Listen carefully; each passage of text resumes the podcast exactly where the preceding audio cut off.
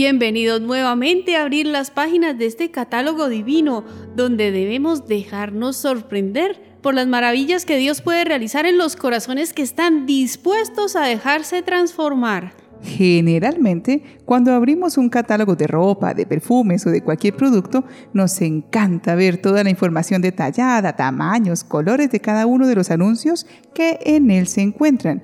Y nos tomamos el tiempo de observar página tras página, aún sabiendo que posiblemente no vamos a comprar nada. Pues eso no puede pasar con este catálogo divino. No, señores. Los animamos para que este catálogo celestial no se convierta en parte de un momento de simple curiosidad en el día, sino que sea una verdadera recarga de energía espiritual para que al escuchar la valentía y determinación de los santos, cada uno de nosotros se anime a buscar el camino de la santidad. Y con esta motivante introducción, les damos la bienvenida a este catálogo divino hoy 24 de septiembre, recordando devotamente en este día a San Pacífico de San Severino, sacerdote franciscano, Beata Colomba Rauski, abadesa, Nuestra Señora de la Merced, patrona de los reclusos, San Anatolio de Milán, obispo, San Antonio González, presbítero y mártir. San Gerardo Sacredo, obispo y mártir, San Isarno de Marsella, abad, San Lupo de León, anacoreta, San Rústico de Auvernia, obispo, Beato Antonio Martín Slomsek, obispo y Beata Encarnación Gil Valls, Virgen y Mártir. Hoy nos unimos a la alegría de todos los reclusos, de nuestros hermanos, que por diferentes razones, algunas justas y otras injustas, se encuentran en los centros carcelarios del país, pues todos ellos están celebrando la festividad en honor a Nuestra Señora de la Merced, o también conocida como la Virgen de las Mercedes o de las Gracias o de las Misericordias. También les compartimos que las hermanas trovadoras celebramos con gran entusiasmo esta festividad, pues la Virgen de la Merced es nuestra patrona, y no porque trabajemos en las cárceles, sino porque a través de nuestro carisma buscamos atender a todos aquellos que, aún sin saberlo, son presos, pero del pecado.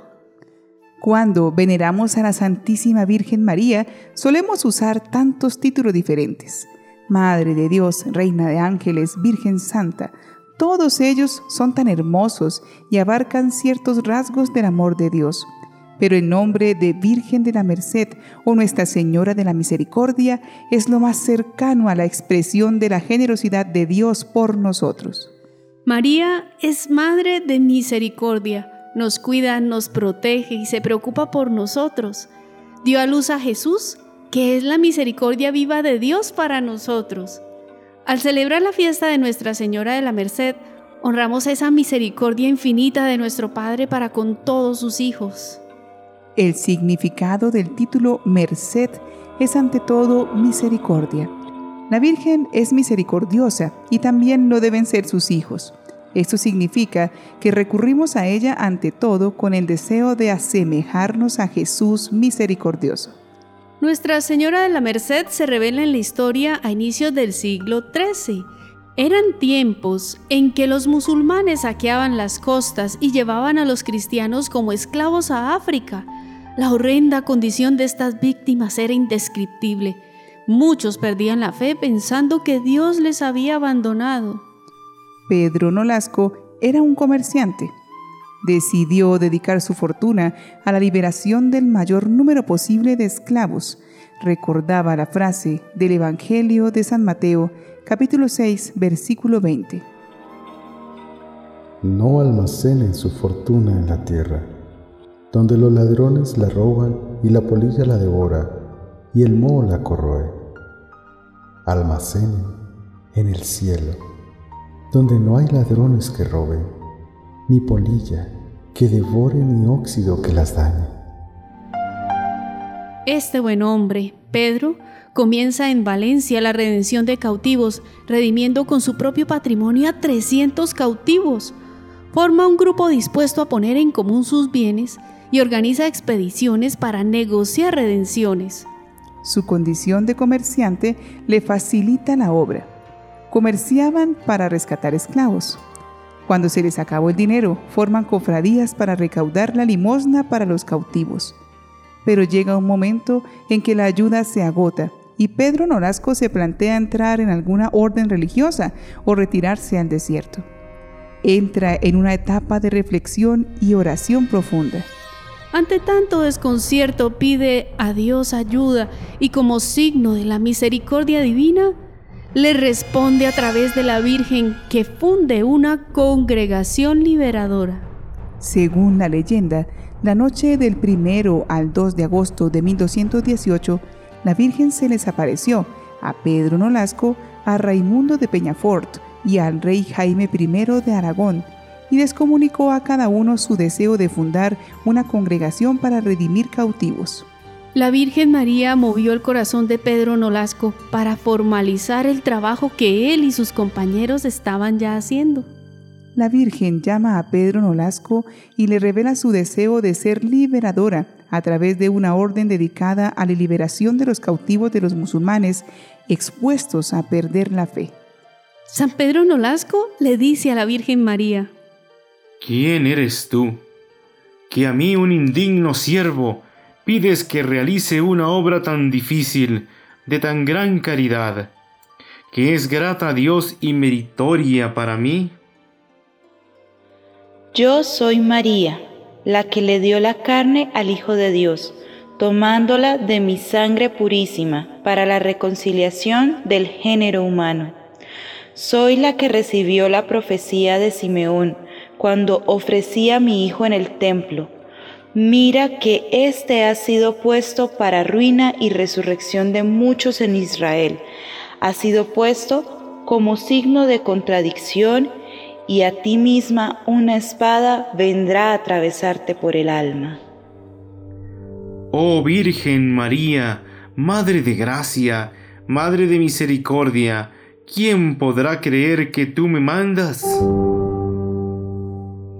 No dudes en nada, porque es voluntad de Dios que se funde esta congregación en honor mío. Será una familia cuyos hermanos, a imitación de mi Hijo Jesucristo, estarán puestos para ruina y redención de muchos en Israel, y serán signo de contradicción para muchos. Así, San Pedro Nolasco funda la congregación, apoyado por el rey Jaime I de Aragón, el conquistador y aconsejado por San Raimundo de Peñafort. Su espiritualidad se fundamenta en Jesús, el liberador de la humanidad, y en la Virgen, la Madre liberadora e ideal de la persona libre.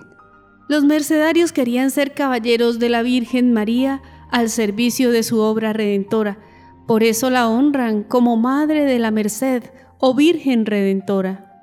En el capítulo general del año 1272, los frailes toman el nombre de la Orden de Santa María de la Merced de la Redención de los Cautivos Mercedarios.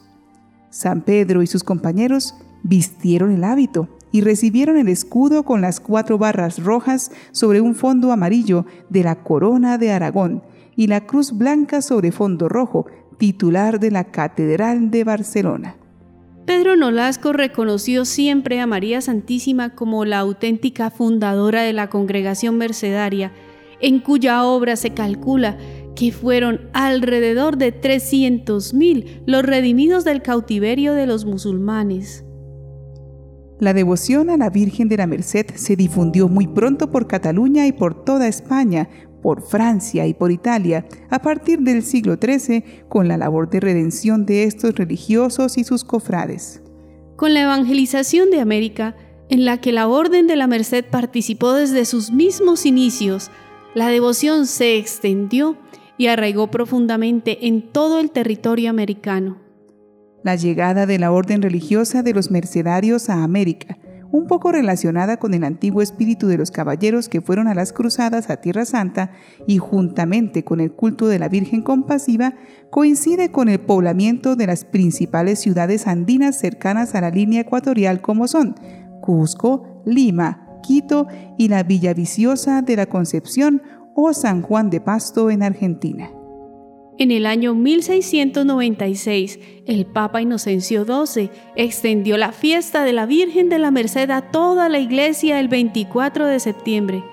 pero a raíz de la reforma litúrgica del Concilio Vaticano II, en el año 1969, la fiesta se suprimió del calendario universal, siendo de relevancia en algunas localidades. La iconografía usada para representar a la Virgen de la Merced queda definida a partir del siglo XVI, consistiendo fundamentalmente en el hábito mercedario, túnica, escapulario y capa, todo en color blanco con el escudo mercedario en el pecho. Otros elementos recurrentes son las cadenas y el grillete, símbolos también del cautiverio. Normalmente, además del escapulario del hábito, lleva otro pequeño en la mano que ofrece a los fieles. Suele aparecer adornada con corona de reina y también con el cetro en la mano derecha. En muchas ocasiones sostiene en la izquierda al niño Jesús, que también puede llevar un escapulario en las manos. Nuestra Señora de la Merced ostenta el patronazgo de muchas ciudades y localidades españolas e hispanoamericanas, así como de muchas entidades. Estos son algunos de ellos. En Argentina, patrona y generala del ejército argentino. Es patrona de la Arquidiócesis de Bahía Blanca, provincia de Buenos Aires. Gobernadora perpetua de la ciudad de San Juan de Pasto. En Bolivia, patrona de todos los recintos penitenciarios, especialmente en La Paz. En Chile, es patrona de los campesinos en la zona costa en la diócesis de Talca y es patrona de los más pobres. En Colombia, patrona del sistema penitenciario y de los internos de Colombia, patrona principal de la ciudad de Santiago de Cali, capital del departamento del Valle del Cauca. En Ecuador es patrona de Quito, en la provincia de Pichincha, patrona y reina de la ciudad de Guayaquil, patrona del litoral ecuatoriano y patrona de las Fuerzas Armadas del Ecuador. En España, patrona de la diócesis de Barcelona y por extensión popular de la ciudad de Barcelona, patrona de la Diputación Provincial de Huelva, patrona de las instituciones penitenciarias. En Estados Unidos es patrona del estado de Delaware. En Nicaragua, patrona de la ciudad de Santiago de los Caballeros de León, patrona de la ciudad de San Pedro de Matagalpa, la perla del septentrión, y de la diócesis de Matagalpa. En el Perú es patrona y gran mariscala de las Fuerzas Armadas del Perú. Es la estrella de la fe y de la evangelización instituida el 4 de febrero de 1985 por San Juan Pablo II. También es patrona de las Fuerzas Armadas y Policiales desde el 22 de septiembre de 1823. Es patrona de la ingeniería, la ciencia y la arquitectura a partir del 2007 y es patrona de la provincia de Candarave en Tacna y se puede decir que la devoción a la Santísima Virgen se encuentra extendida a lo largo y ancho del territorio nacional peruano. Finalmente en Venezuela es patrona de la región de Barlovento, Estado Miranda. En toda América Latina se vive y se siente la devoción a Nuestra Señora de la Merced y por ello con gran alegría y con el deseo ferviente de recibir y compartir la misericordia divina, los invitamos a orar por todos aquellos que se sienten sin salida, siendo muchas veces la desesperación el estado continuo de sus corazones.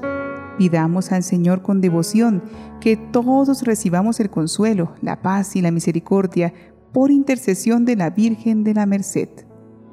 Dios y Señor de todo el universo, que compadecido de nuestras miserias te dignaste bajar a rendirnos de la esclavitud del pecado, haciéndote hombre en las purísimas entrañas de María. Te rogamos que por este infinito amor tuyo, por el cual elegiste a la Virgen Madre tan pura y tan misericordiosa, hagas que ella derrame sobre todos tus hijos la lluvia de sus bondades, para que mereciendo subir por la senda de las virtudes, logremos, por la intercesión de la Virgen María de la Merced, gozar de la bienaventuranza eterna, adorándote en tus moradas celestiales. Amén.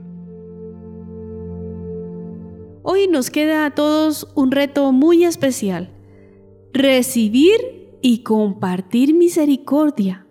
No todos tenemos las facilidades económicas para ayudar a algún necesitado o para hacer alguna obra de caridad.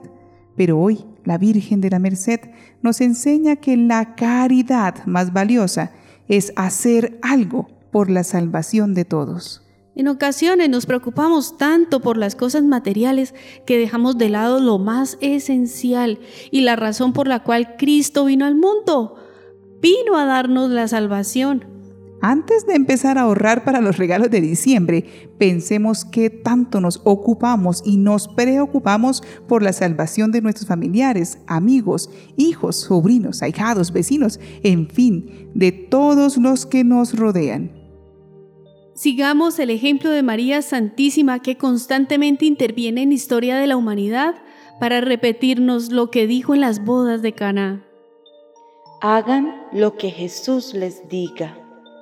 Porque si cumplimos su palabra, alcanzaremos la salvación para nosotros y todos los que amamos. La vida eterna es lo más importante. Que por intercesión de María, nada nos haga perdernos el paraíso nuestra Señora de la Merced, ruega por nosotros.